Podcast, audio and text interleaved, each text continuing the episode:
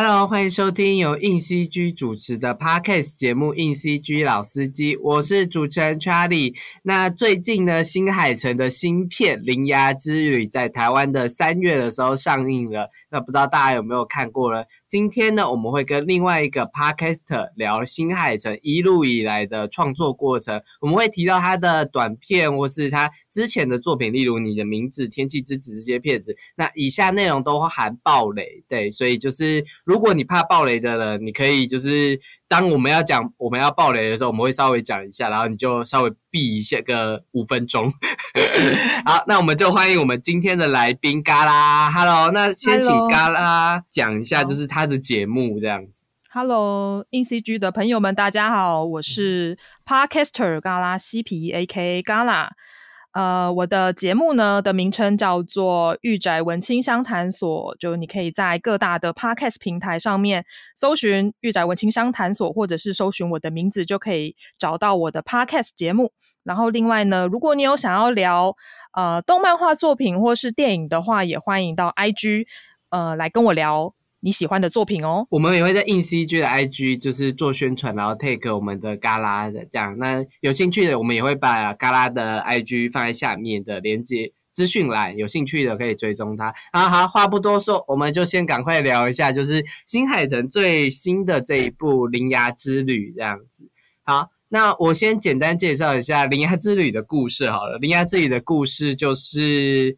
一个女生遇到了一个美丽的长发男子之后，意外开启了她的关门之旅，然后途中遇到了猫，跟遇到了很多人这样，然后过程中她也不时的会想到她以前的一个蛮令人难过的过去这样。好，那这就是铃芽之旅的故事，应该 应该简洁了，就是整个故事了吧？对对对，就是一句话讲完铃芽之旅。对 对对，铃芽之旅。好，那我先简单讲一下，就是在国外、国内跟台湾的评价。这样，目前这部片已经在去年日本上映，台湾是今年，然后国外的话也目前在柏林主竞赛放映，还没有在美国跟其他大国家大公开的上映，但国外已经陆续有在跑影展之类的。那日本雅虎给他。三点九分，IMDB 给他七点八分，然后柏林主竞赛的场刊分数给他二点七分，都算是中高程度的成绩。那如果要对比他之前的电影的成绩的话，像你的名字在 IMDB 是八点四，那天气之子是七点五，所以铃芽之旅算是在他比较有名的两部作品中间这样子。好，那嘎西皮，你觉得就是铃芽之旅你怎么看？嗯，铃芽之旅这一部作品，我觉得算是在。所谓的灾难三部曲，也就是你的名字、嗯、天气之子跟呃铃芽之旅这三部里面，我最喜欢的一部啦。嗯，对，因为我相信很多人都是因为你的名字开始认识新海诚的。嗯，然后我的确也是从你的名字开始认识他。嗯，然后看完这三部之后呢，又回去补了呃他之前的作品。嗯，对我真的觉得呃铃芽之旅它。它是有个非常多元素、多要素的，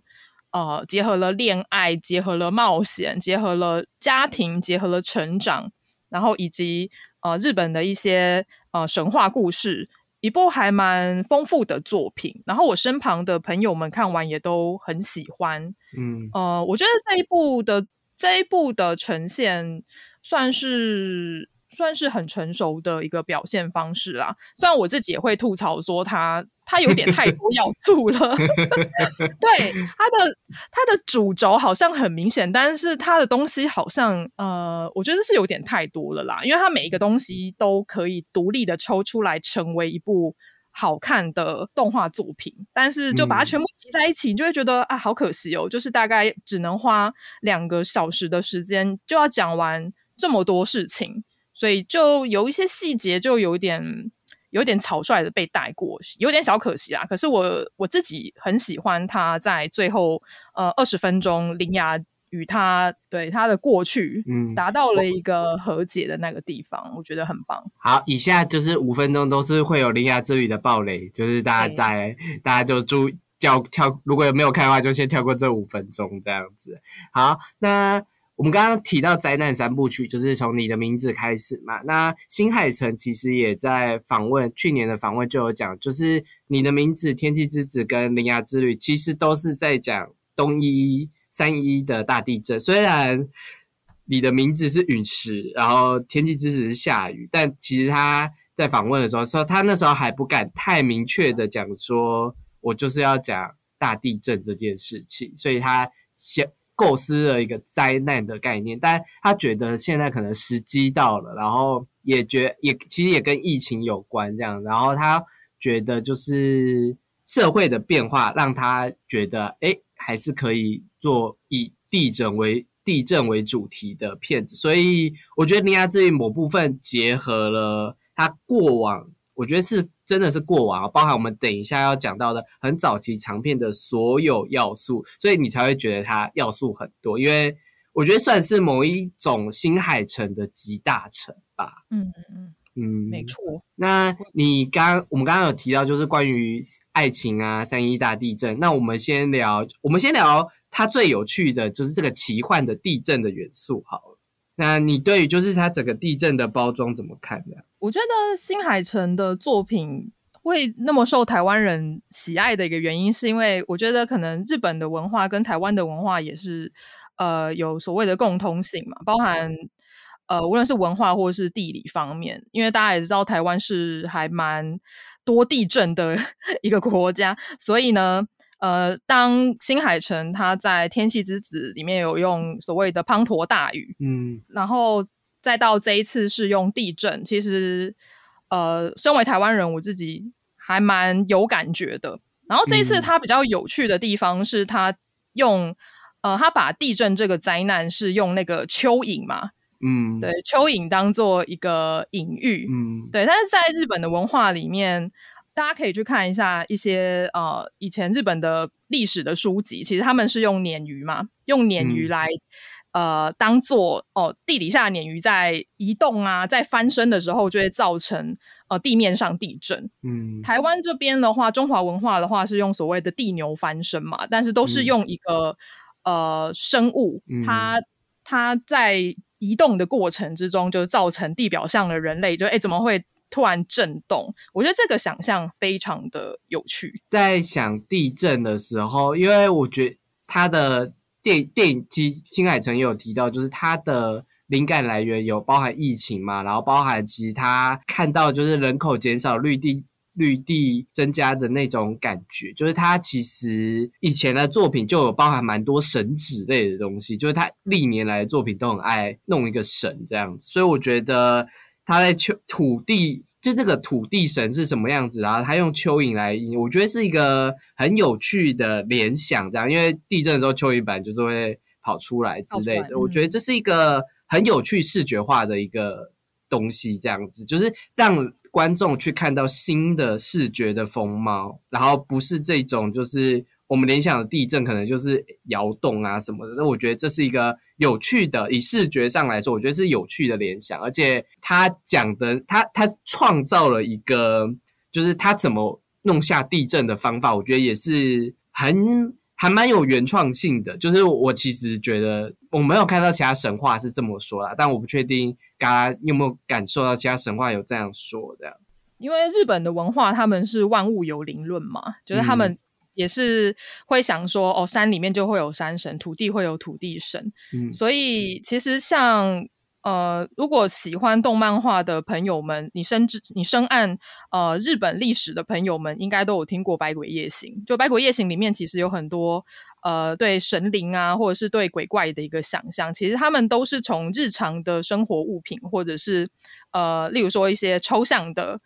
灾难，他们就变成了一个有形体的鬼怪，然后他们就出来人类社会，其实是为了要跟人类说，呃。其实你们在做这些事情，有有已经有一点呃危害到自然生态的发展了。我觉得这种想象非常的呃有趣吧，也非常可爱吧。然后呃，现在很多的动漫画也将这种百鬼夜行啊，或者是神灵的形象都把它放到这些作品里面。所以就算是不同文化的呃人，他们看到动画作品。里面的角色也可以马上的联想到说，哦，这个就是一个灾难的形象，就是灾难的化身。就是新海诚一直以来其实都蛮注重我我所谓的，就是刚刚有提到的生态，就是人跟土地之间的关系。这样，包灾难三部曲基本上都在讲这件事。但我们前面看到的，其实追逐繁星的少少年，哎，追逐繁星的孩子，这样其实就蛮重的，就是人跟土地之间的连接。这样，然后。这个土地呢，其实包含了就是《铃芽之旅》里面其实有很重要的另外一个世界，以及怎么透过一个门去连接到另外一个世界，以及把这个门关起来的关门师，这个就是他有一个通往，就是他有在用一个另外一个世界这件事。另外一个世界其实也是神日本神神学好像有提到的概念。我觉得新海诚用门的概念，我自己蛮喜欢的，因为。就是每每天大家进出，就是日常生活一定会进呃，就是开门或关门嘛。就是你是从 A 空间到 B 空间，你就是必须要经过那个门。那个门有点像是两个空间中间的一个桥梁。就连看哆啦 A 梦里面的任意门，其实它也是你一打开就会瞬间就飞到了一个几千公里以外的一个地方。所以它用门的这个概念，我觉得它就是运用的。呃，非常好的。然后另外呢，呃，我在看《铃芽之旅》的时候，就除了门以外，我自己对它里面谈到的废墟，我非常喜欢它这个概念。嗯，大家在看《铃芽之旅》的时候，应该会发现说，呃，铃芽跟草太他们在要关门的时候，他们那个门通常都会出现在废墟。然后他们开门的时候，他们会听到那个空间，也就是那个废墟。出现了很多的声音，嗯，对，大家就可以想象说，哎，其实为什么废墟会出现？它以它不是马上被建，呃，它被人类建立，呃，应该说这个建筑物被建立的时候，不是单纯只是为了要让它成为废墟的，而是它原本有一个功能性在。它可能以前是温泉旅馆，它以前可能是一个游乐园，mall 游乐园，然后但是因为一些事情它没落了，然后人类也不再去这个空间了，所以它就成为废墟了。所以我觉得新海诚用铃芽还有草太他们要关门的时候，他们听到的那些声音，其实都是那那些以前曾经在这个空间活动的人他们留下来的声音。就那时候看到，我觉得很很惊艳。然后新海诚其实有一个，我觉得这是这一定是非常重的心机，就是他要怎么设定他们每一次关门的地点嘛。然后从九州到神神爱神户东京东北的工程，其实就是日本很多大大地震的一个。就是 地震地图，就是神户，就是大家知名的那个神户大地震，就是就是他他很有小心机的把这个东西挖掘在这，所以每一次开关门，每一次听到的声音，其实是我觉得是几百年来日本人的声音。我觉得他把这个梗埋的很，我我我觉得是其实蛮震撼人心的，就是他。这个元素这么浩大，他他要做，他就是要做最浩大的地震之旅。他不要做就是一个小地震，他要把日本近几百年的地震的声音、人们的东西都全出灌在一部电影里面的一个成长之旅。我觉得这是很有企图心的一件事情，就是他他不是只是要做小情小爱或什么的，大家应该有感觉到，就是。爱情其实不是本片最大的重点，他要做的是一个史诗级、整个社会级、整个国家的那一种共体的那种情绪，共体面对困难的一种爆发。这样，所以跟你的名字跟天气之子而言，它的格局是超级超级大，因为它已经达到整个国家的人们这样，所以这个设计是我觉得很巧妙的地方。然后至于门的话。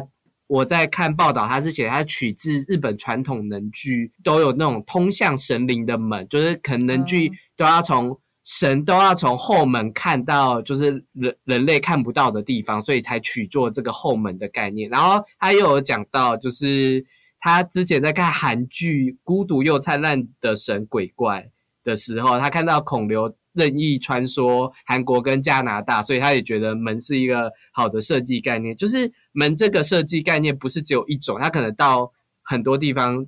就突然想到门这件事。但我觉得好笑是，从日本能剧也有从韩剧吸收，代表就是新海诚其实在戏剧涉猎范围其实也是蛮广的一个这样子。哦，对，耶，就是互相都有影响到他整部片的情感线。好了，虽然我们说一直在说情感线不是重点，但确实还是新海诚，我觉得他还是把这个当做他的电影的卖点之一，这样。就是他的作品，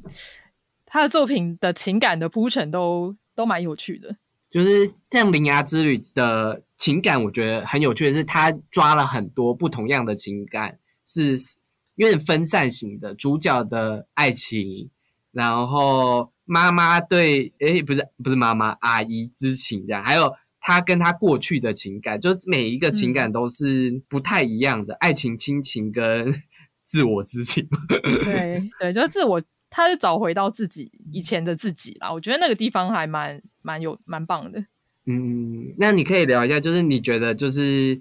找回，就后他其实是在后半段找回自己这件事，你你觉得他蛮棒的原因是什么因为一开始我会觉得《铃芽之旅》他他比较，呃，他算是一开始是冒险嘛，就他他要跟草太一起去关门，然后草太变成了椅子。然后就变成一人一椅，然后要去救救世界的一个故事。原本我就以为只是这个样子而已。不过他在中间，呃，铃芽呢，他跟草太一起冒险，然后他遇到了呃各式各样的人，然后跟他们相处，然后成为朋友。对，然后这个地方就展现出了其实他跟呃其他陌生人之间从陌生到熟悉的一个情感嘛。然后中间又有跟阿姨。之间的亲情，嗯，然后还有对草太的爱情，嗯，然后在这个冒险的旅程之中呢，其实一直都有穿插，就是林芽她的过去，就是看完的朋友们应该都知道，说林芽她，呃，他小时候其实蛮辛苦的，对，因为他妈妈也是很早就走了，然后小林牙他为了要呃找他妈妈，然后在大雪中呃有点迷路这个样子，然后在。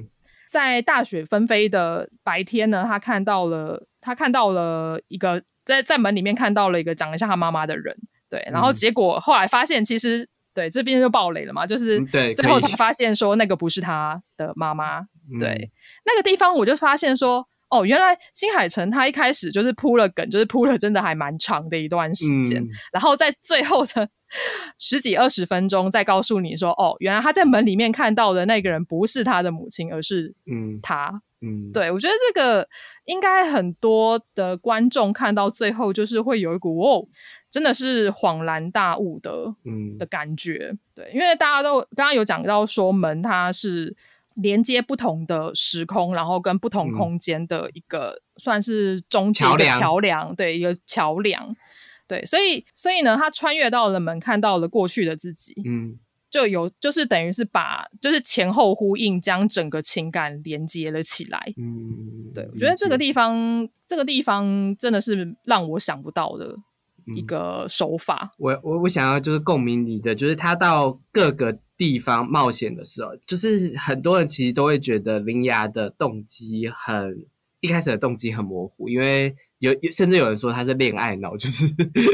对，就是 一眼瞬间就定情了。我觉得他是一耳瞬间，因为我觉得松松北松村北斗的声音真的好好听哦，我自己是一耳定情，我觉得干这声音。太太可以了，现在被声音虏获吗？对，我觉得声音很棒，这样子。然后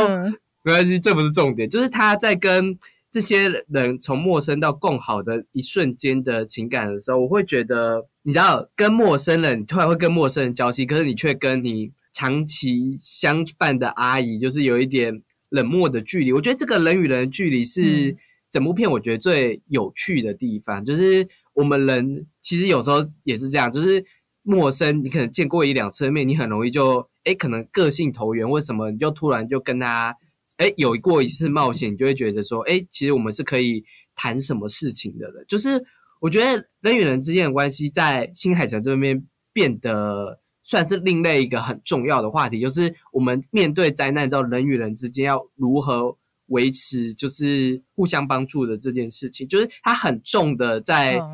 而且特别是中间那两段都是女生，就是女生们互相帮助来这。我不确定是不是它的巧合，但我觉得这个设计是很明明确在告诉我们，就是互相帮女性之间互相帮助，然后会因为什么事就是连接到彼此，就是他抓住了这个蛮我觉得蛮细的点，然后去让中间这个过陌生人之间的帮助不会让你觉得说，哎，凭什么他要帮助你，而是对。这时候应该互相帮助这件事情，我觉得这个是我在看这部片的时候，我觉得新我自己觉得新海诚长大的地方，就是那你觉得他以前都没有长大？以前会觉得就是剧他的动机就只有爱情，或者我要爱你，我要因为爱情的，但是他现在的关怀的重点是这个灾难如此的巨大，爱情已经不是唯一的正。解法了，对人与人之间这种细腻的帮助，秦秦泽后来帮女主角他们这种细腻的帮助，也都是你在这个人的过程中最其实很重要的一件事情。对，所以，我我认真就觉得新海诚长大了，最最最大的重点是这个。而后面那个三一，我就觉得我我我有哭，三一那边我就是大爆哭的，我就是觉得成果。他把中间这种人与人相互关系的成果，最后集结了一个我觉得很好的祝福啦，就是长大的人对过去的自己，对面对灾难的自己说，就是你可以活得好好的。这一点我觉得是他其实在追逐繁星的孩子又用到你要活得好好的这件事。可是我觉得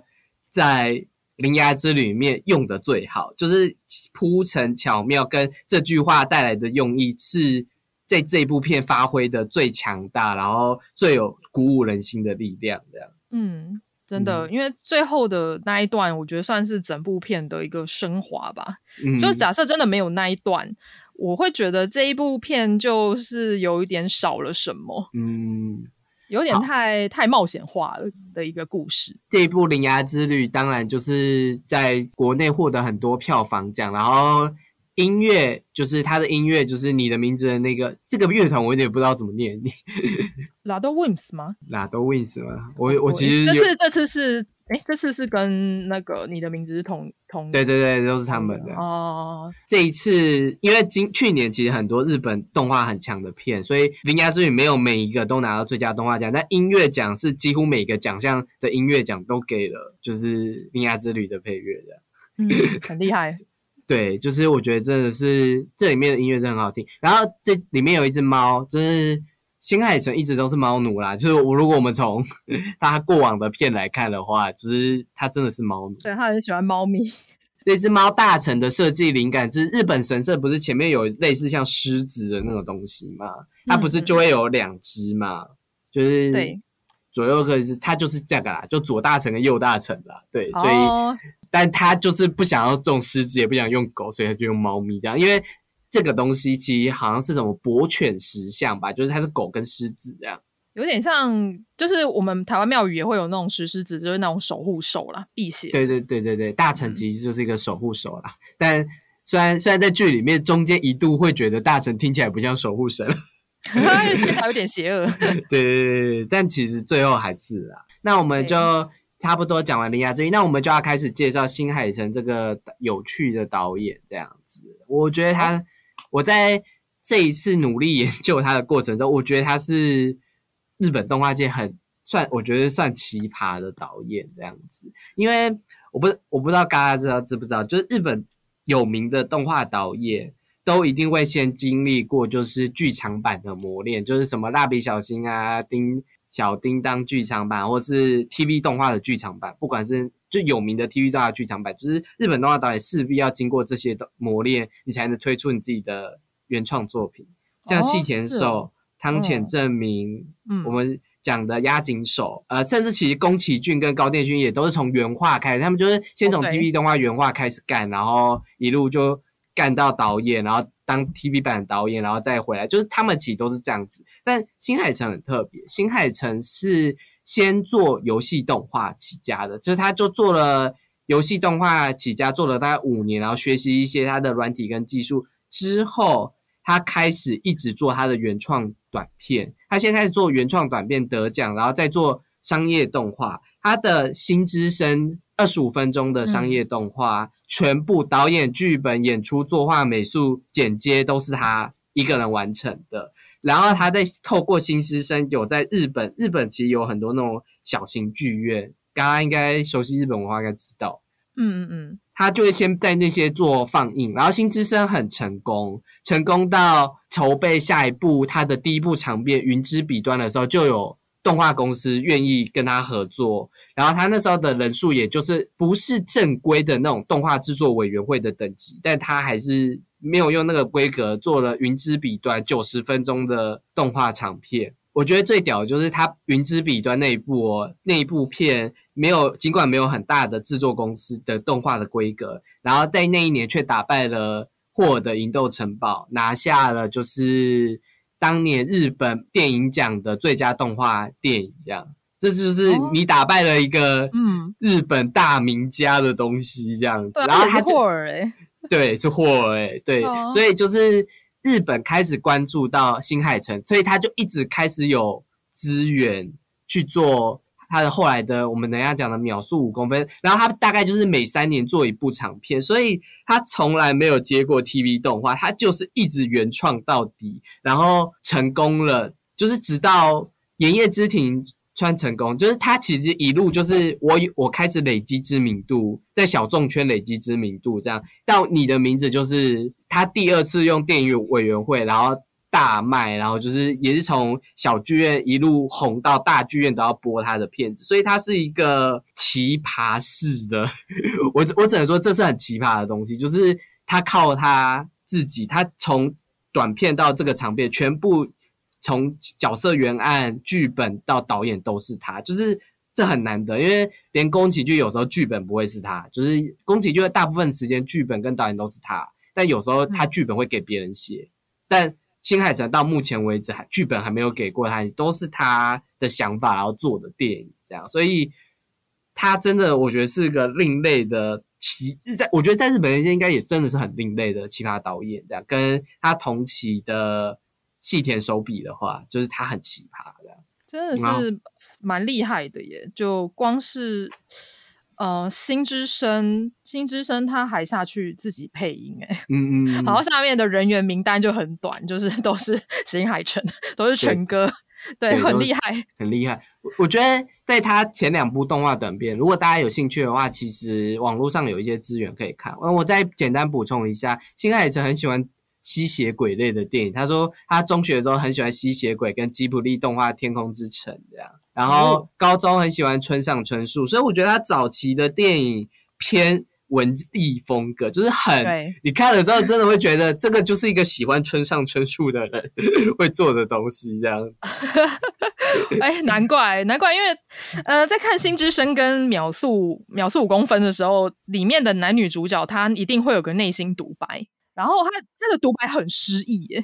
嗯，他在遥远的世界跟他与他的猫，他最早期的两部短片就非常之村上春树，就是你刚刚讲那些口白没有少过，真的吗？就是他与他的猫还就是大全片都是口白一样，就是猫的视角去看一个女生这样。哦，真的是非常的文艺，文艺青年。然后他第一部短片《遥远的世界》就是灵感，就是村上春树的《世界末日与冷酷仙境》那一部片，也真的就是文艺青年烦恼世界的模样的那种情绪，然后画的画面，就是在那两部片可以看到新海诚在画面的功力以及背景的美术，就他真的对背景美术在那两部片就有稍微展露一点。常才，然后以及他角色，其实他们不会画角色，就是那两部片角色真的有够 白。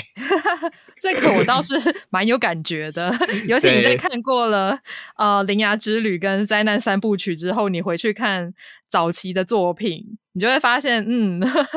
的确人物的骨架蛮歪的。可是他背景画的是真的好哎。好，我们先聊就是《新之声》这样，你有看过《新之声》吗？啊，那《新之声》是他的二十五五分钟的全数位动画，他在二零零二年哦，当时二零零二年日本应该还是流行手绘动画的年代，他已经在用电脑绘图，他的背景就是用 Photoshop，就是你现在看到 Photoshop 的绘师如何绘背景，他差不多那个时代就在用这件事做他的动画了，他。他是很早用 CG 动画的动画导演，他也在新之声的时候，其实也是全 CG 的创作这样子。然后他比较特别的是，他都会背景跟人物拆开，很多那时候作画的其实背景跟人物一起画。但他那时候背景会画背景的人物画人物，再把它拍进，就是一起拍在一起，对，拍在一起哦。对，所以就是，所以你就会懂为什么他背景永远看起来就是美到就是对美美到看起来很像 key 的，因为他真的就是 这样看。了解了解，他的人物是真的，一开始看起来歪歪的，就是脸也不圆，呃，甚至还没有对称 啊。他两部，他有两部，就是都是六十分以下以下的商业短片，都是有在戏院放的。他的新之声当初也是就二十五分钟哦，就在戏院放他的电影。然后后来台湾是把新之声跟云之彼端放在一起做 DVD 发售，因为云之彼端有九十分钟，新之声大概二十五分钟，就加起来就是会觉得嗯，一部电影的长度这样子。嗯嗯嗯，所以就放在。然后新之声是在讲，就是一个女生，就是成为了机甲战士的，东她要去遥远的外星人，就是打仗。可是她心系一个男孩，男孩也心系那个女孩，然后他们要横跨光年距离谈恋爱。对，没错，好好悲催哦，人家是异国恋，他们是异性恋。对异性恋，然后这部片的话也是大量的口白，其实就是以女主角的男女主角其实各有视角在谈，就是他们如何隔光年外去谈恋爱。我觉得这一部的概念就很像你的名字的概念，就是很远很远的距离，甚至就是你不知道多远的距离，但你却。跟一个女生要却很思念她，或者却很心系她，这个我觉得概念很像你的名字，只是新之声是机甲动画，有点 EVA 的感觉啦，《新世纪福音战士》。嗯，镜头，因为我最近才看，镜头也蛮有《新世纪福音战士》，但我觉得它机甲动画真的做的很粗糙，不好意思，因为机甲动画是 CG 做的，然后二十年前的 CG 真的就是。哦，对，惨不忍睹，已经觉得他他他很厉害了啦，因为毕竟毕竟他一个人要做这么多的事情。但但老实说，以机甲动画那个年代的机甲动画，就是你知道其他人还是很屌，所以就是会觉得他的机甲动画很逊，就连 Q 连 Q 设计的 Q 是也是偏逊。但因为新之胜的重点根本不在机甲打斗上面。哦，对，在在思念啦，在恋爱上面，对，在传简讯上面，对对对，传简讯，就是他他很孤单，但是在那么遥远的外太空，他就只能靠着按键型手机跟跟他的爱人，跟他思念的人传情，对，然后对方可能要十年后才有办法收到，然后他们两个真的也就是专情的不得了，我就觉得这一这个故事很很像。诺兰的星际效应就是，对对对，就是像星际效应。对，就是我科幻机甲打斗，我都不是我的重点，我重点是我还要传讯息给我的女儿，跟我过去的女儿之类的吧。对啊，我那时候看到也是觉得，嗯，真的蛮像星际效应的。但它就是就是短片，然后这一部片是刚刚说所有几乎都是他嘛，他只花了七个月做完二十五分钟。偏猛，老实说，厉害，非常厉害。嗯，就是七个月，我我其实有，就是学生制片也有聊过之类的。七个月一个人做二十五分钟，大概要你真的你也是要每天不眠不休，就是光这一点就能肯定，就是新海诚是个猛兽，就是他，他是个工作狂。对，他是个工作，他在创作上会投入一大堆的心血结晶，所以就是我觉得这种人如果日常相处的话，我觉得应该会是偏可怕的那种类型。这个我就不好说了，但是我可以看得出来，他真的是为了这部作品就是倾尽，就是全心全意的去创作啦。这个地方让我觉得蛮感动的。好，那我们照时间走，我们来讲一下他的第一部。长片九十分钟的《云之彼端》，我们刚刚有讲过，就是他在这部打败了宫崎骏的《霍尔城堡》，然后《云之彼端》算是他第二部商业动画，一样，他就开始跟上一部，就是他开始跟动画公司合作，也是这一个，因为新之声他自己做的，在自己的工作室做，然后他开始跟动画公司合作是《云之彼端》，然后我觉得这很好笑，是动画公司的人也要跑去他家，就很像漫画师。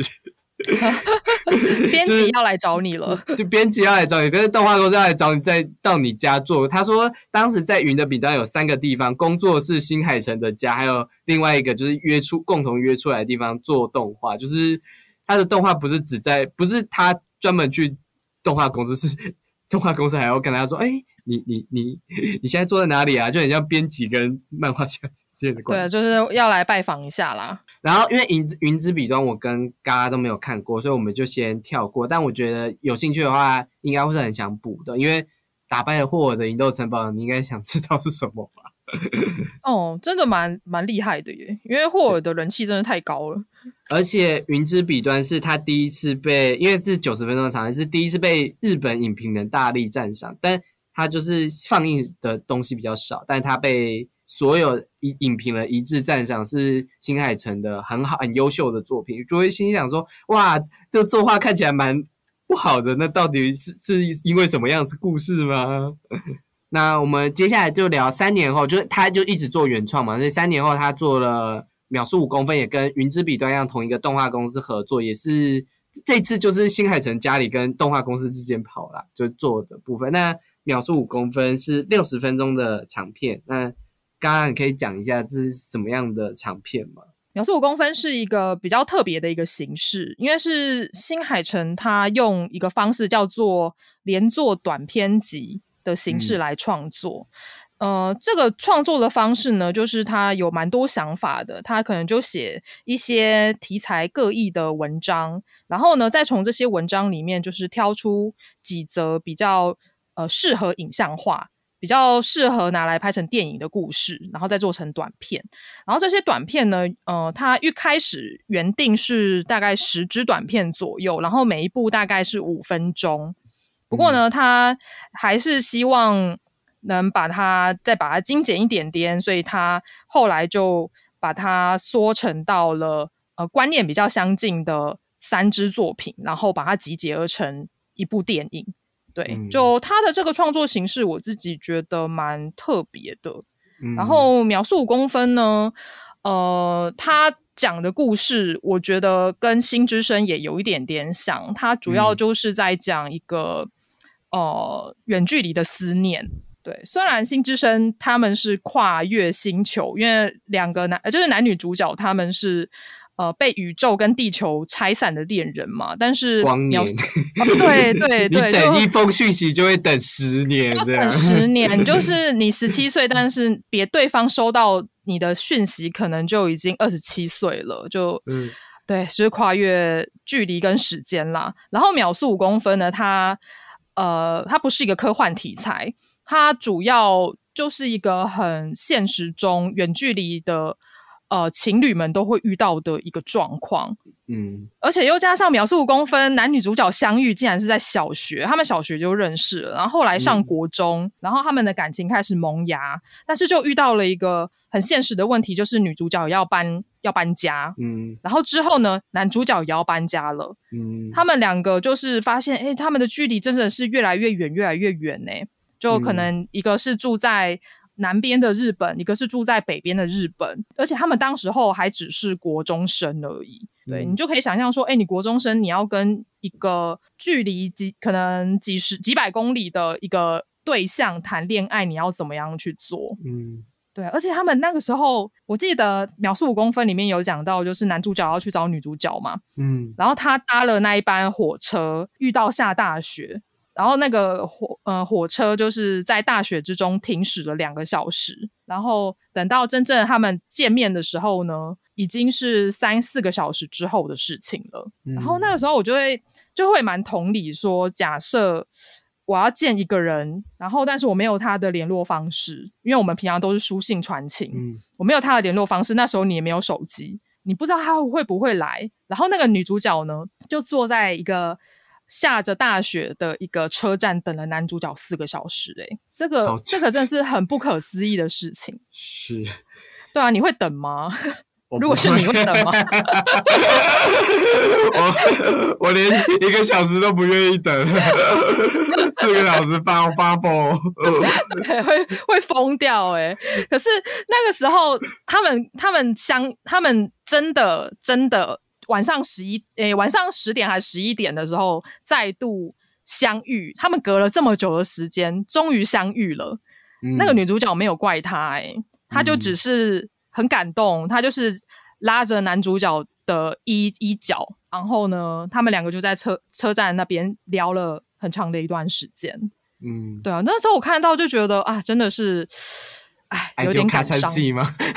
有点爱丢怕参戏，而且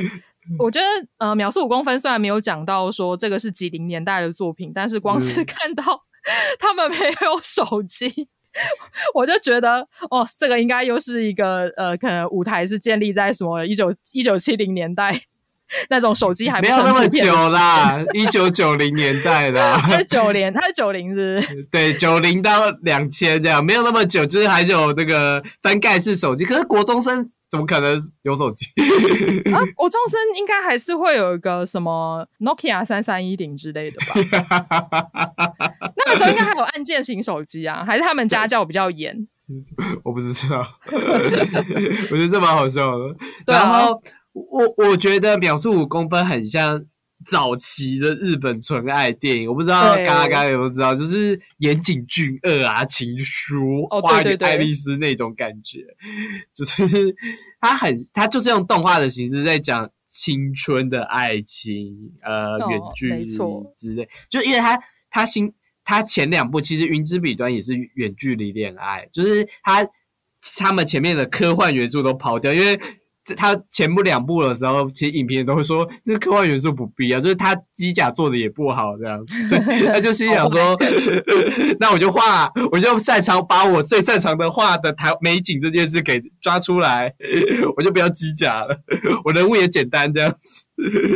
哇，影评好好直接哦，直球对决。对啊，对啊，他可能就他可能就知道，就是这就是不是他优势嘛，他优势就是那个美美的背景啊，然后他就心想，那我就画背景。对，然后他有说，就是他的第一画，就第一段短片，确实是有致敬《花与爱丽丝》，因为他舞台叫岩手町嘛，刚好其实就是《花与爱丽丝》的舞台这样，所以他就是有在致敬这些纯爱电影，就是每次。就我觉得新海诚一直都是在创作上很有目标的人，他知道。他要做一个纯爱电影，那我我应该要致敬谁？我应该要怎么样把喜欢的元素放在这里，然后怎么样把自己擅长的东西放这里？这样，所以秒速五公分是这三前期的三部评价里面其实是最好的，因为比较遮盖了它的坏处，就是他其实不擅长角色动画，他其实不擅长机甲，不擅长动作，不擅长角色。但秒速五公分大部分是背景，然后它的背景又可以。完美的、巧妙的去传达那种情感，就是那种若即若离的情感吧。对啊，真的是，我真的是看完就觉得，哇，这个真的是超级纯爱耶！我觉得秒速五公里跟后面的等一下聊到的那个下一直下雨的那个 那部片《天气之子》吗？不是，不是，呃，《炎夜之庭》就是他们都是用场景去表达一个很重的情绪，《炎夜之庭》的场景也很。那个情绪也很浓，我们直接讲《爷爷之庭》好了。先好啊，等一下再补充那个，因为《爷爷之庭》的场景的情绪，你不觉得也是那个潮湿跟那个他们之间的那种情绪，就是我有点爱你，可是我不能说我们是师生关系，那种情绪你不觉得是很很很有张力的吗？哦，《爷爷之庭》它完全就是展现出新海诚他画背景跟画整个天气呀，那种水的。折射啊，这些真的都是新海诚的长处。对，因为刚刚查理有讲到说，《炎夜之庭》它就是呃发生在呃下雨梅雨季的东京，它整个呃它因为梅雨季嘛，就是常常会有那种滂沱大雨，所以他们两男女主角也是因为下雨而相识。对他们两个就是一开始就是完全不认识的陌生人，而且他们的呃生活背景其实一开始差蛮大的，就是一个是看起来像 OL 的二十七岁的女子，然后一个是十五岁的呃国高中生，对他们竟然因为一场下大雨，然后在一个非常美丽的日式庭园相遇了。我觉得呃因为一场雨而相遇这件事情其实还蛮蛮浪漫的。嗯。就我觉得这也是偏浪漫这样子，然后新海诚的浪漫，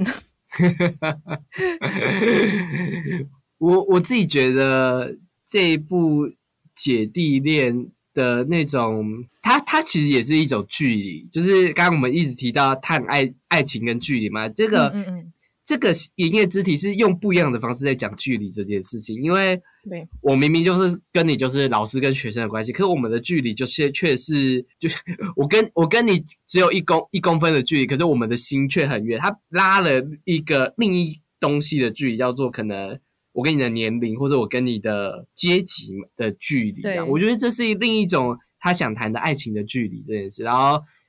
因为《言叶之女》短短的四十五分钟，可是却我觉得就刚好就是刚刚好的讲完这件事情了。对，一切都还蛮刚好的，就是它的嗯、呃起承转合，然后里面又可以看得出来，其实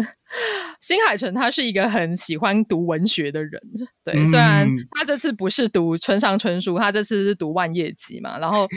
对，后来就知道说，哎，原来这个神秘的 OL 呢，他是男主角学校的老师，他是嗯古文老师吧，所以他就嗯常在这个亭子里面就是读读那个呃万叶集，然后那时候男主角呢，就可能就是在跟他聊说他未来想要当鞋匠的这件事情，对，就是、嗯。就其实，呃，他把我觉得新海诚在这部作品就是有把嗯、呃人与人之间的情感跟相遇，在借由这个天气的变化把它融合在一起，嗯是一个还蛮有趣，而且又加上我觉得新海诚很会埋梗，嗯嗯嗯。就是男主角他目标是想要当制鞋师嘛，嗯然后他做出的这个鞋子呢，某部分也是在鼓励女主角她应该要跨出一步，就是去克服障碍。对，就是有一个隐喻在里面。我觉得新海诚一直都是蛮会用隐喻的，从他早期的《新之声秒速五公里》，我觉得这是跟他小说可能村上春树学来的，因为村上春树也是个超级会用隐喻的创作者这样，对，所以我觉得他在他的电影里面塞隐喻，我觉得是可能是他创被被学来，因为他就是一个读文学的文青啊，所以我觉得这一直都是他擅长拿手，就是从阅读习惯而变成他擅长拿手的事情，这样。好啦，那我们聊完了，就是那个《炎夜之庭》，这样真的是非常感人的一个动画爱情片，这样。那我们回来聊，就是一一年的，就是追逐繁星的孩子这样子。然后一一年追逐繁星的孩子是我觉得新海诚改变最多的时候，这样。就是这这部片我知道嘎拉没有看，但我觉得新海诚在这一部的变化就是。会有点像你的名字这种商业化的东西，就追逐繁星的孩子，其实在讲的是一个小女孩突然遇到了一个男生，然后有点一见钟情，但那个男生后来死掉了，然后他跟他的老师就要前往异世界，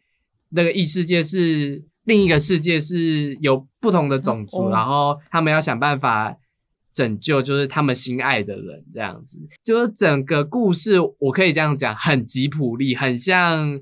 魔法公主之类，就是那个异世界的样子，会很像你看吉普力的那种异世界的风貌，很西方，很有很多那种西方元素。然后一开始主角出来的地方是东方，就是新海诚一直都很喜欢从小镇啊，从日本那种偏乡小镇出发，就他就有点。有点像新海诚怎么结合吉普力的东西来做新海诚自己想要做的故事，然后我觉得追逐繁星的孩子某方面很像《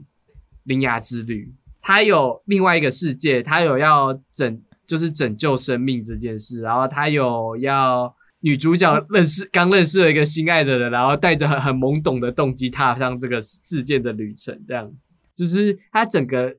很多设定，我觉得跟。后来的《铃芽之旅》有类似的相像的地方，这样子，我觉得最像的设定是那个繁追逐繁星的孩子有最后面有一段，就其实算是很女主角对整个心路历程，就是其他人都会希望就女主角好好活下去这件事情，就是给女主角灌输你要好好活下去这件事情。这某方面来讲，很像《铃芽自己》，最后就是女主角跟以前自己说你要好好活下去。嗯，追逐繁星的孩子最后一幕是。就是打开，就是离开他家的门，然后说：“哎，说我来的吗？还是就是怎样？我还是说欢迎回家？有是吗？因为海报上面是我出发，我我出门了，我出门了哦。你不觉得这就跟《铃芽之旅》就是一个概念吗？就是打开门，我出门喽的。哦，对啊，我觉得有股呼应的感觉。对，所以我觉得，尤其是我刚看完就是繁繁星的孩子，我就觉得整个设定什么很像《铃芽之旅》，可是我觉得追逐繁星的孩子的设定比较比较没有《铃芽之旅》那么复杂，因为我真的觉得《铃芽之旅》有一点就是它的集大成，就是追逐繁星的孩子，你的名字天气之子的元素都在《铃芽之旅》出现了。对，然后追逐繁星的孩子在外面的评价，我自己是蛮喜欢的，因为他其实。没有像你的名字跟天气之子那么单纯，他也有谈到，他比较像是在谈生命议题、生死的议题，所以也是新海诚少数不谈爱情的一部电影。这样子，就他会很，他真的会很像吉普力，因为吉普力很常谈生死，对啊，对啊，对啊，没错之类的，他很像吉普力，所以外国评价都说，就这部片太像吉普力，太不新海诚，所以给他很低的评价。但我自己是觉得，哇，难得新海诚做。不是爱情主轴的东西耶，我我自己也超惊讶，我自己觉得说，哇，原来新海诚其实是可以做不是爱情的东西，那他为什么之前都要 看得出来他以前的爱情太苦了？对对对对对。那然后我觉得《周周凡间孩子》某方面很吉普力，是因为他也很多就是那种怪物，然后怪物还会吞人这样之类，就很像你某某方面会想到一些吉普力的怪兽的影子。对，但。因为新海诚本来就是深受吉普力影响，他很喜欢天气空之城。然后你在看他追逐繁星的孩子，甚至是前面的星之声的时候，你都会觉得他某方面受到天空之城很大的影响，就是他的场景，他的某一个乡村的概念是很吉普力的概念。所以我觉得追逐繁星的孩子某种层面很像新海诚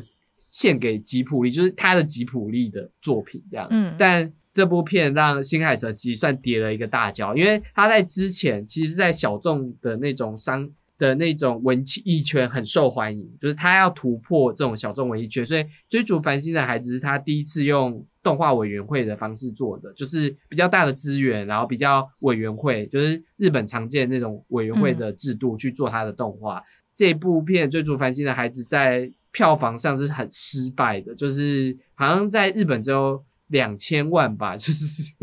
然后台湾也有普威尔有也有代理，追逐繁星的孩子让他跌了一个大跤，就是算是赔本的做了一部片子。然后同一期就是新海诚在这里跌了大跤，同一期刚好是细田守的夏日大作战这样，所以细田守就突然 窜出来了。就是他们两个其实某方面来说算是同期在创作，就是两千年初开始进入动画圈做长片、短片之类的。然后细田守很标准，前面本来想要接霍尔的移动城堡，然后 大家都知道那个故事这样，然后后来接着航海王大受欢迎这样子，然后做了第一部他自己的独立短片，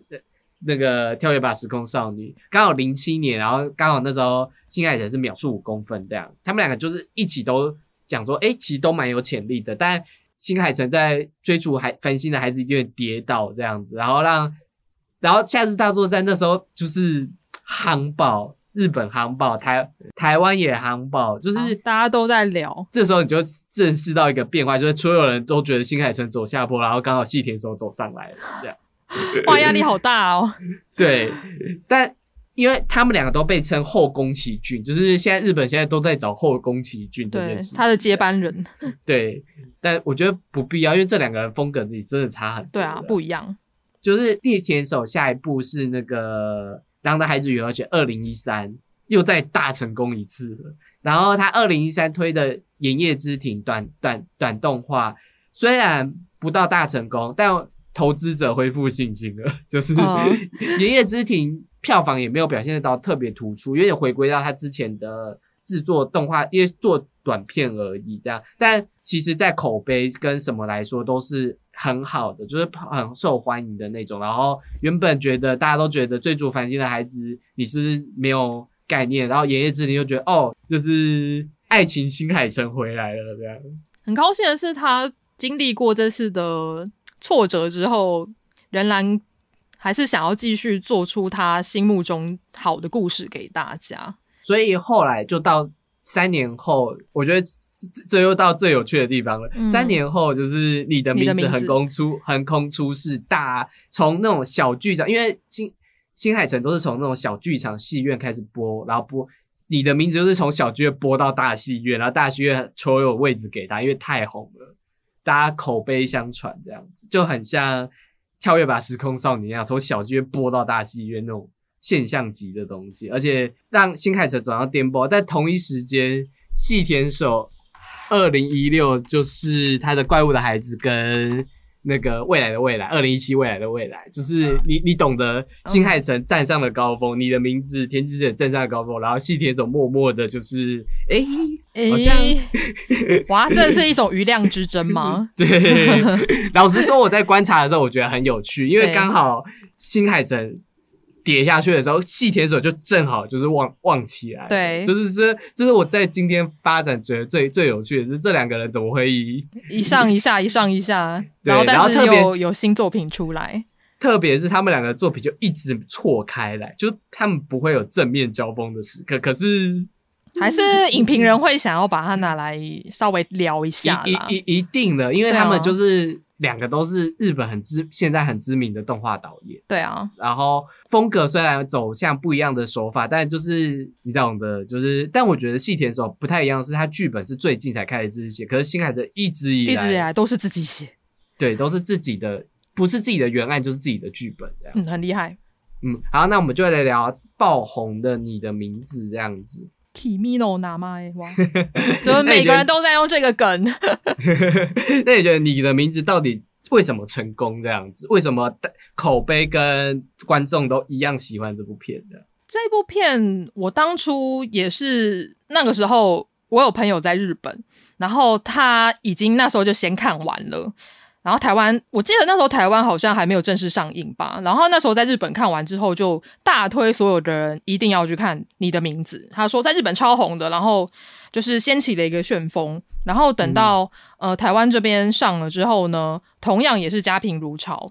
呃，嗯这部作品呢，我觉得它它将男男呃男女之间的感情线用一个还蛮有趣的方式呈现。对，因为嗯一开始他用一个比较脱离现实的桥段，就是男女主角他们会交换身体。如果如果把它放到里番里面，就会变到一些奇怪的色 色色的东西上面。但是这个是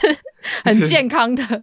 很健康，然后纯合家对合合家观赏的纯爱电影，所以嗯大家看完之后就，哎，就觉得哎，这是一个很有趣的开头。然后也他们也想要知道说，哎、这两个女呃男男生跟女生呢，他们一个生活在城市，一个生活在乡村，然后他们竟然会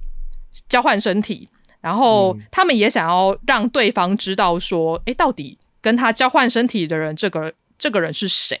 然后等到他们再次相遇的时候的那个哇，情感的累积到最高峰的时候，真的会很感人。嗯，对我觉得这个是你的名字为什么会这么吸引人，有点像是破圈了啦。我就是阿宅们常常会说破圈的意思，就是它除了一般御宅族的受众以外呢，它会影响到一些本身不看动漫画的受众、嗯。也喜欢这部作品，就代表他已经成功破圈了。这个破圈除了爱情是为主轴，因为我觉得其实爱情电影是主轴，本来就很吸引很多人想要去看，约会啊什么都可以去看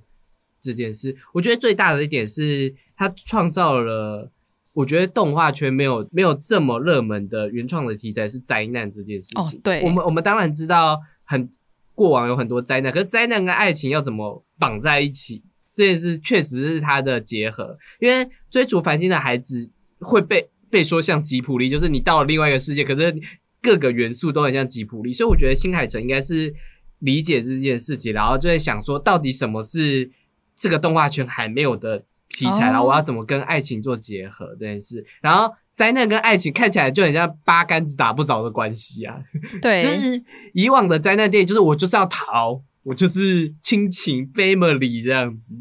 对，就没有想到他用一个很巧妙的方式将爱情跟灾难结合的很好。我觉得这个是他写作，就是他的剧本写作功力高干的地方。嗯，你的名字拿了很多剧本奖，这样，然后再来一点是这一次的你的名字的那个配乐是那个日本知名乐团嘛，是第一次用。哦然后新海诚一直以来都很喜欢这个乐团，是在这做这部片的两年前，这个乐团知道新海诚喜欢他，就因为那时候新海诚就已经小有知名，他们就开始寄专辑给他，新海诚就很开心，然后就觉得，哎、我下一部片。就我一直很喜欢你，所以我下一部片就要用你，所以他抛弃了一个他用了十年的配乐家。我我这样讲是不是不好？好好哀伤哦。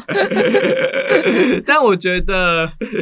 我们先不讲抛弃，因为有时候用本来就要用不一样的音乐试试看电影。但确实，这个配这个乐团帮他做的配乐跟歌曲，让新海诚的电影的张力更大化。我老实是这样讲，就我在看前面的作品，他的配乐刚前前一位做的是配乐家可能会做的事，就是电影跟音乐跟影像是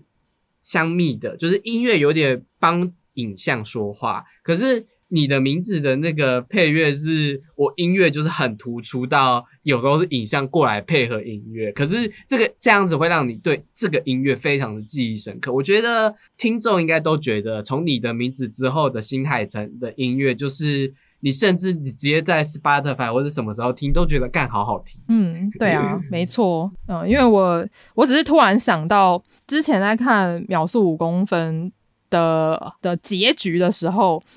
不知道为什么我就觉得《秒速五公分》的结局其实是可以呼应到你的名字的。嗯对啊，我就觉得呃，新海诚的，我们刚刚聊了那么多新海诚的作品，其实它一直有一些重复的元素有出现。嗯，对，例如说它里面有那个除了时间空间以外，它也会有那种呃很漂亮的天空啊，然后另外它有一些作品里面会出现火车的元素。嗯嗯，对，然后那个火车就是它是一个交通工具嘛，可是它也有可能是呃让两个人相遇，或者是让两个人分开的一个媒介。一个物件，然后像在秒速里面呢，男主角就是他，他好像看到了一个疑似女主角，就是他心心念念没有办法在一起的呃以前的女朋友，然后呢中间就突然出现了一个火车，然后把他们两个分开了。然后其实呼应到就是你的名字里面，他们两个也是差点因为这件事情分开，可是他们又再度的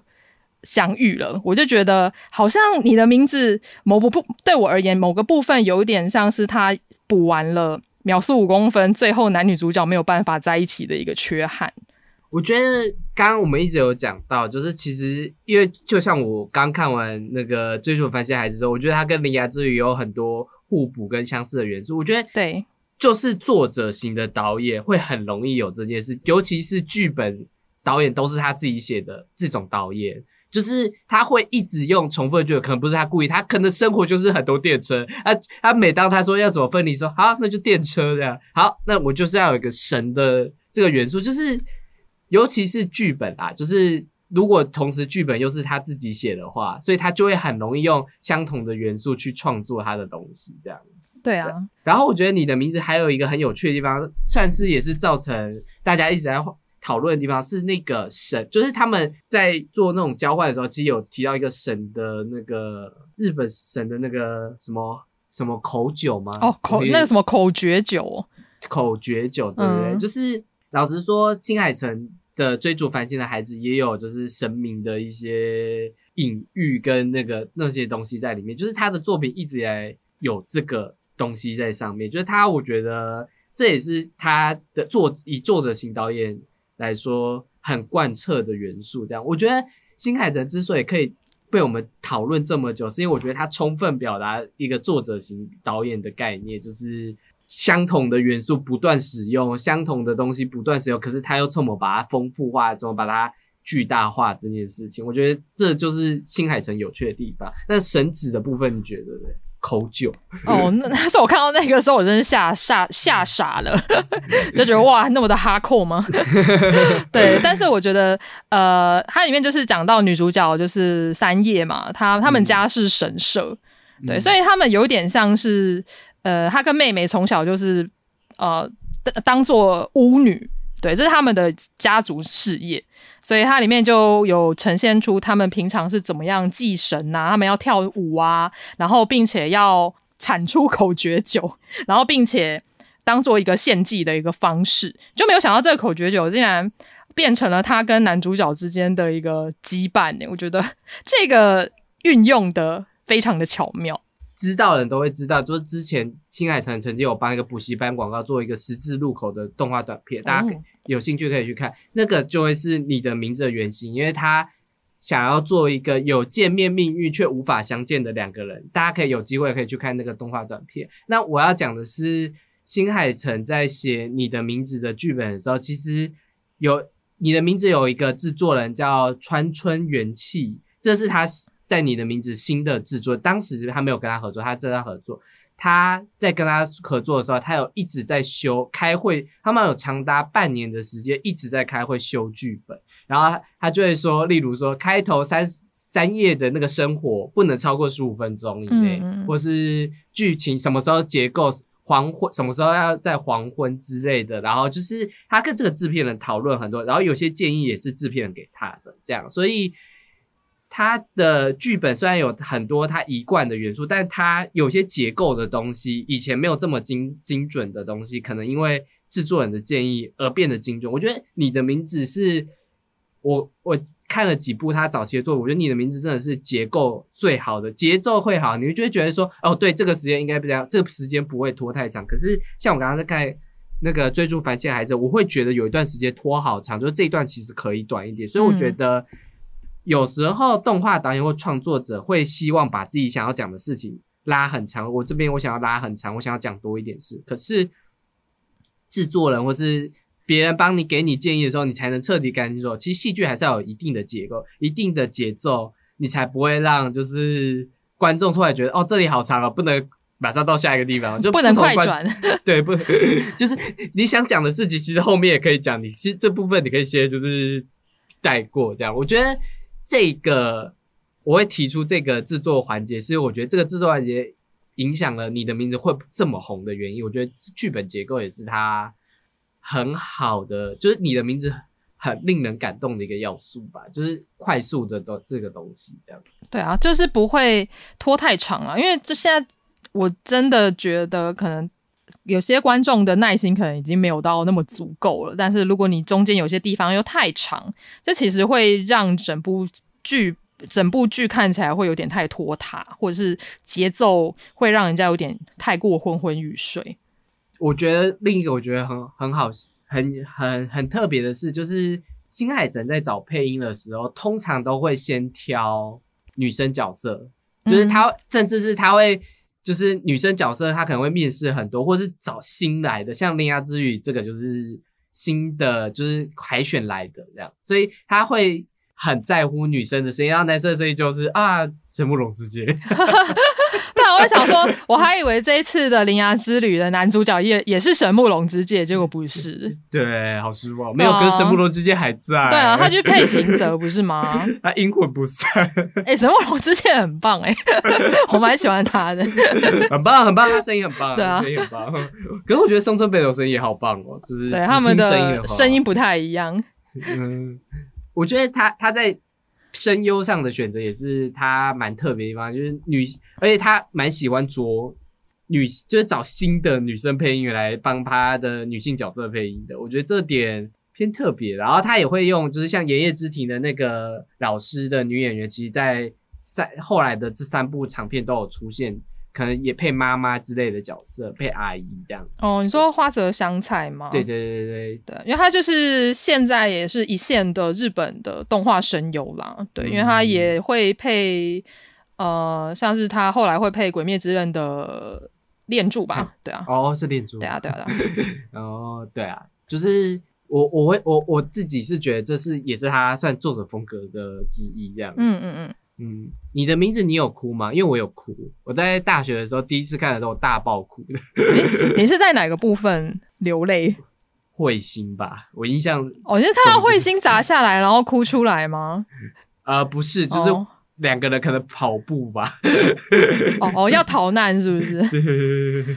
我忘记了，我应该还是在他们真正相遇的那一刻，就是有眼光泛泪。嗯。对，因为我发现，呃，因为大家都说新海诚的电影其实蛮好哭的，像是我朋友看完铃芽之旅》，他也是最后也是有哭出来。但是新海诚给我的是一种有一点有点他的情感没有浓烈到一定会强迫我一定会哭出来，但是我眼眼角会泛泪，因为我那时候泛泪的点是在于说哇，他们两个呃心领神会了这么久，一直没有办法见面，最后终于见到面了的那一种悸动感，所以我就觉得还蛮感动的，有戳到我的泪点啦，就是眼角有微微泛泪。我觉得新海诚的画面张力跟音乐张力。很强，就是那个强烈是会让我哭出来的那种强烈。就是我我跟你分享一下，我曾经在看《龙猫》重映的时候，在就是小梅打开门，然后那个小虫子从家里爬出来那一幕哭出来，这样，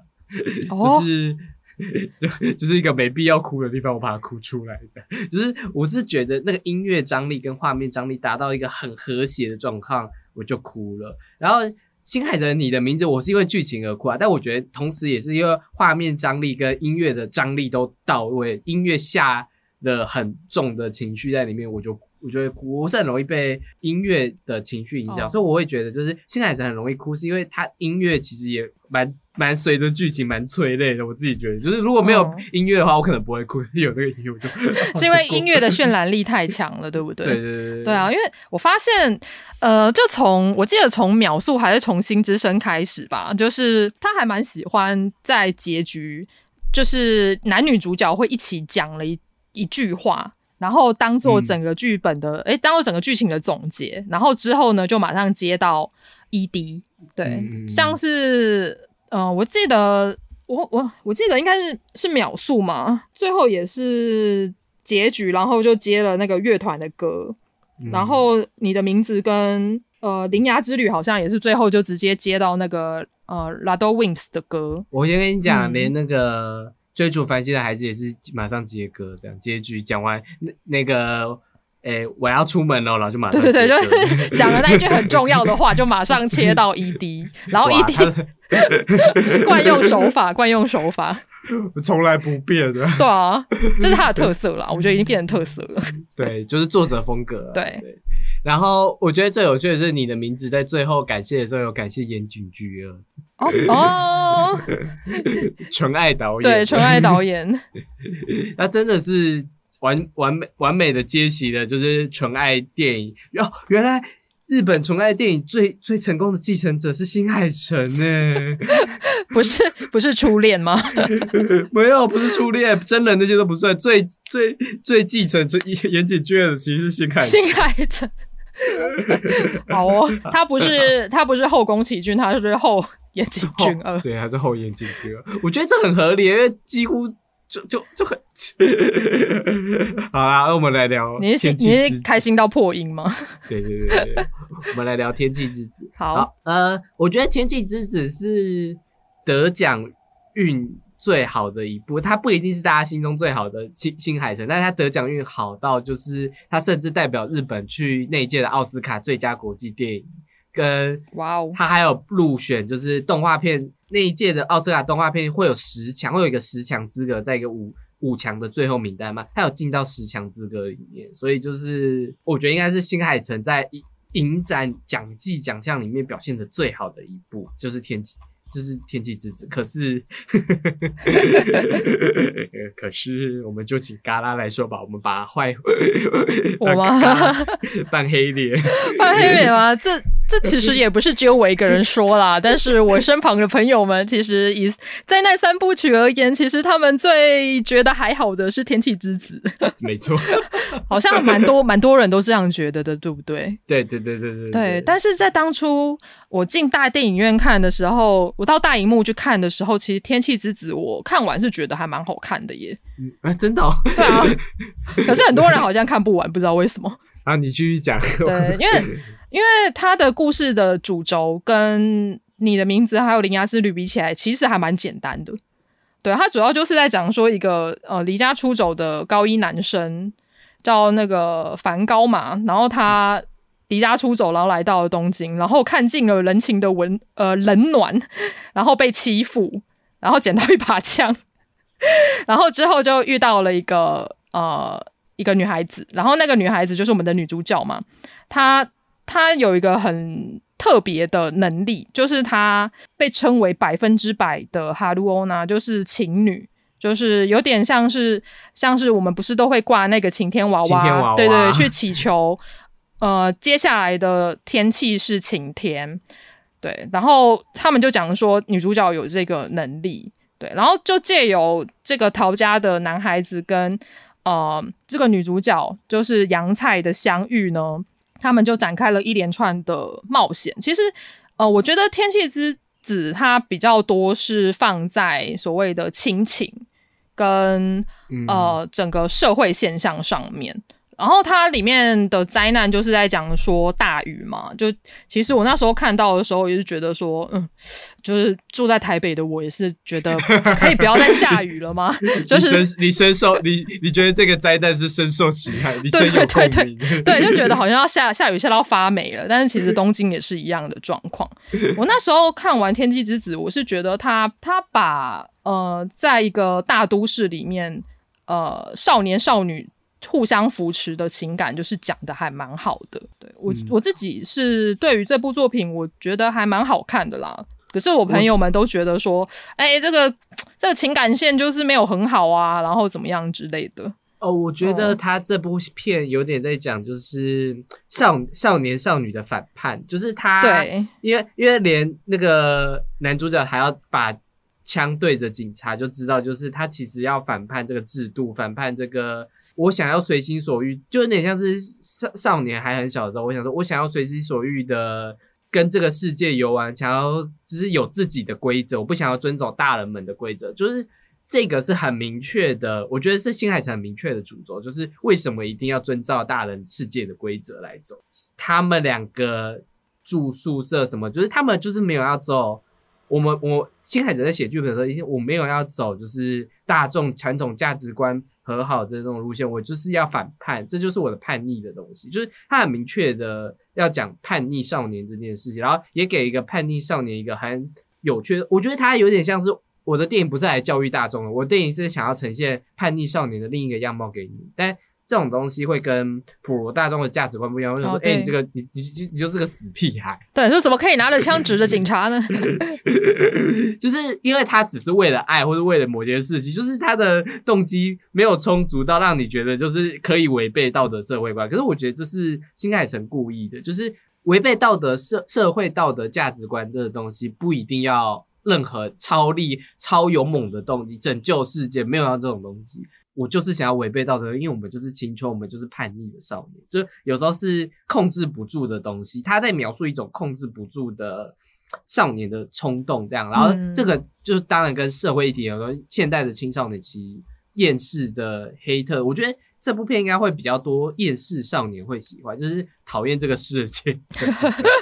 因为因为我觉得这件事情他就是很专注在描写，然后他也不想要道德批判这种说厌世少年这种反屁孩少年这样，所以我觉得这应该会是那一派的人会很喜欢。然后如果你就是一个正经，你你遵守交通规则的人，看都觉得嗯 对啊，所以对啊，所以大家会觉得说，这个这个故事，这故事就是很青少年嘛，所以其实他们觉得说，哇，这个就是屁孩的故事啊，就不是很喜欢这样的故事架构。然后另外有一点就是，我觉得现在的观众可能。呃，因为你的名字入了新海诚的坑嘛，所以多多少少一定会拿《天气之子》跟新海诚一开始，呃，最应该说让他们入坑的那一部《你的名字》去做比较，所以就会觉得、啊，是不是他又要走下坡啦之类的。确实，你的名字是会让人呃，不是天气之子会让人担心新海诚有走下坡这件事，因为新海诚确实真的有走下坡过，哦但在票房上面，它还是维持了不败神话，就是还是蛮高的票房。这样，自继宫崎骏之后，第二个有动画导演能到到百亿的票房的这样子。然后，其实他在日本的奖项其实基本上是很少，因为那一年的动画电影没有很强，所以他几乎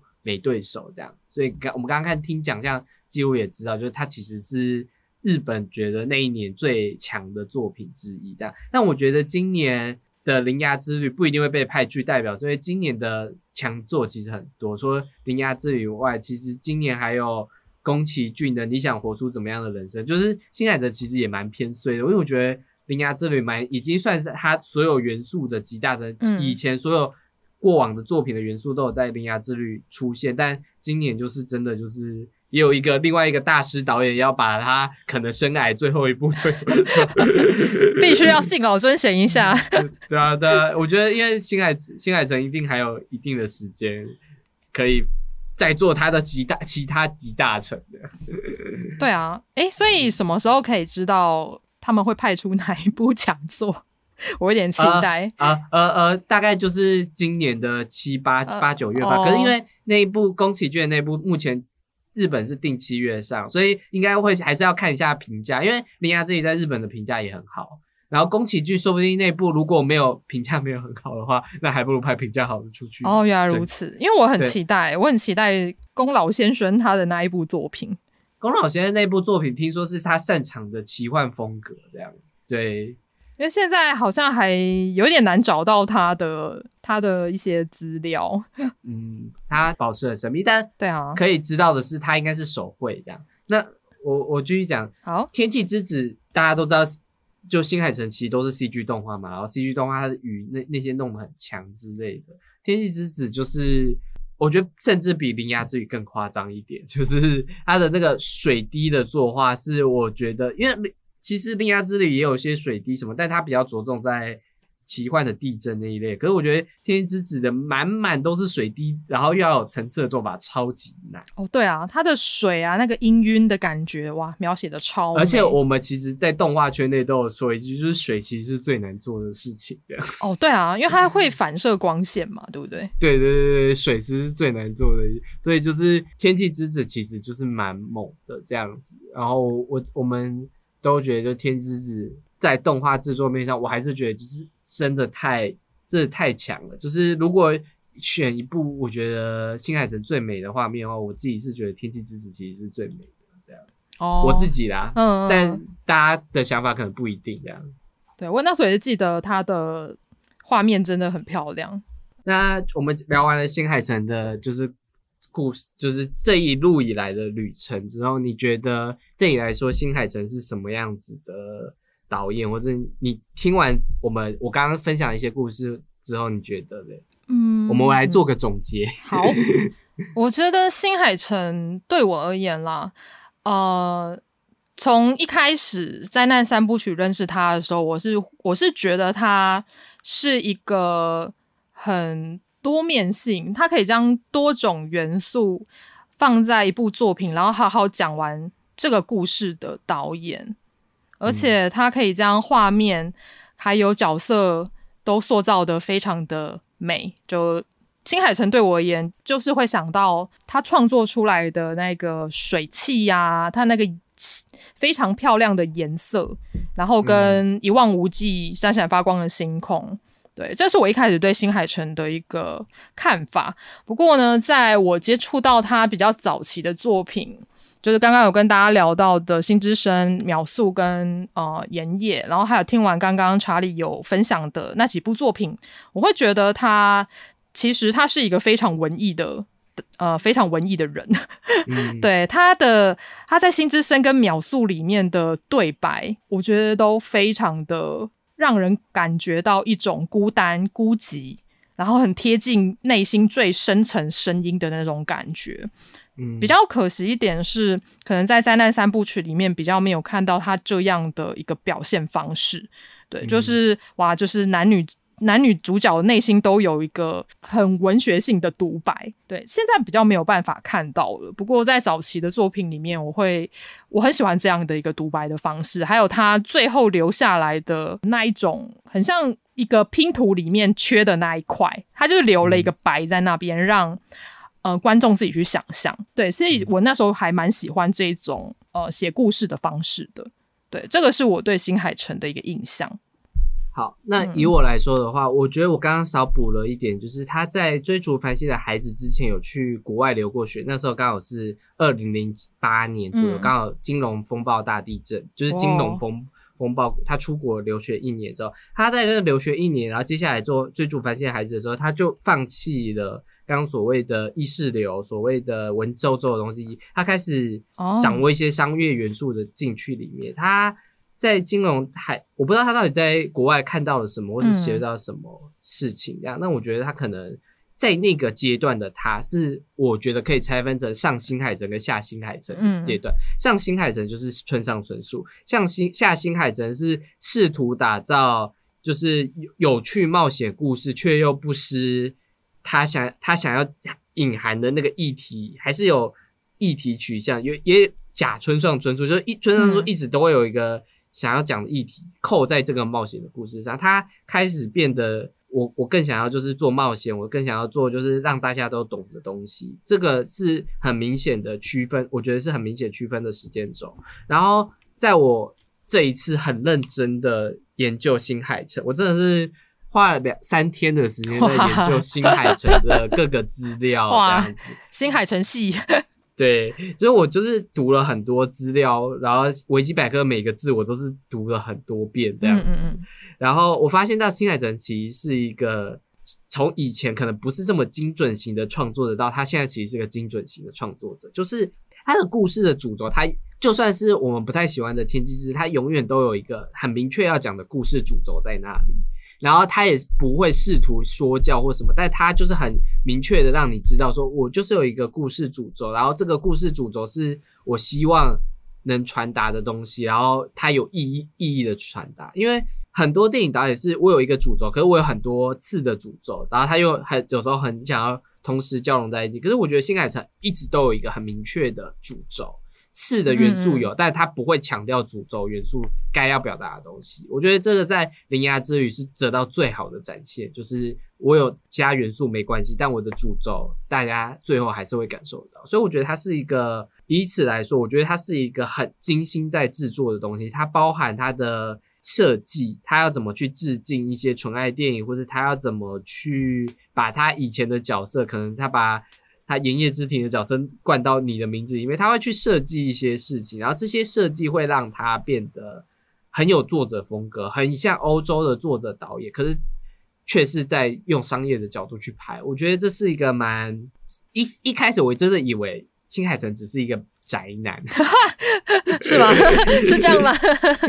但我后我后来认真今就这几天研究的时候，我其实有一点佩服他，就是他把一些宅元素用于很精工的方式去做，然后他小设计的面向其实是很绝对切入的。我不确定有时候不是在我的美感之上，但我佩服他精准的切入这件事情。对，嗯，真的是很厉害，他真的超级厉害的。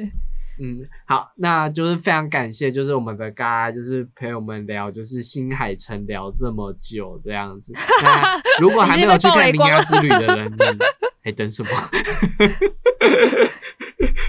对你，你啊，我觉得有机会，就是如如果你是在已经看完灾难三部曲，想要复习新海诚哦，我觉得刚刚我们提到那些片子都很值得你复习。Netflix 上面其实就有它大部分的长片，然后短片的话，其实你搜寻名字，你基本上一定可以在一些平台上看到那些短片这样。哦，对啊，我也蛮高兴可以借由这一次的机会，就是从查理这边，就是专业的新海诚系。这边得到很多我不知道的关于新海诚的知识。嗯，好，那非常感谢，就是嘎啦，就也希望大家喜欢我们研究新海诚啊。那如果想要听我们研究其他动画导演，也可以就是到 IG 私讯硬 CG 私讯小编我，然后来聊聊你们对这集的感想。也可以到下面资讯栏的连接，然后来分享一下，就是你对新海诚的感想，或是你对这一集节目的感想。也可以到下面资讯栏也有嘎啦的。那个 I G 也可以去跟他那边聊天，然后聊一些跟动漫有关的事情啊。好，这里是由硬 C G 主持的 Podcast 节目，硬 C G 老司机，我们下次见喽，拜拜，拜拜。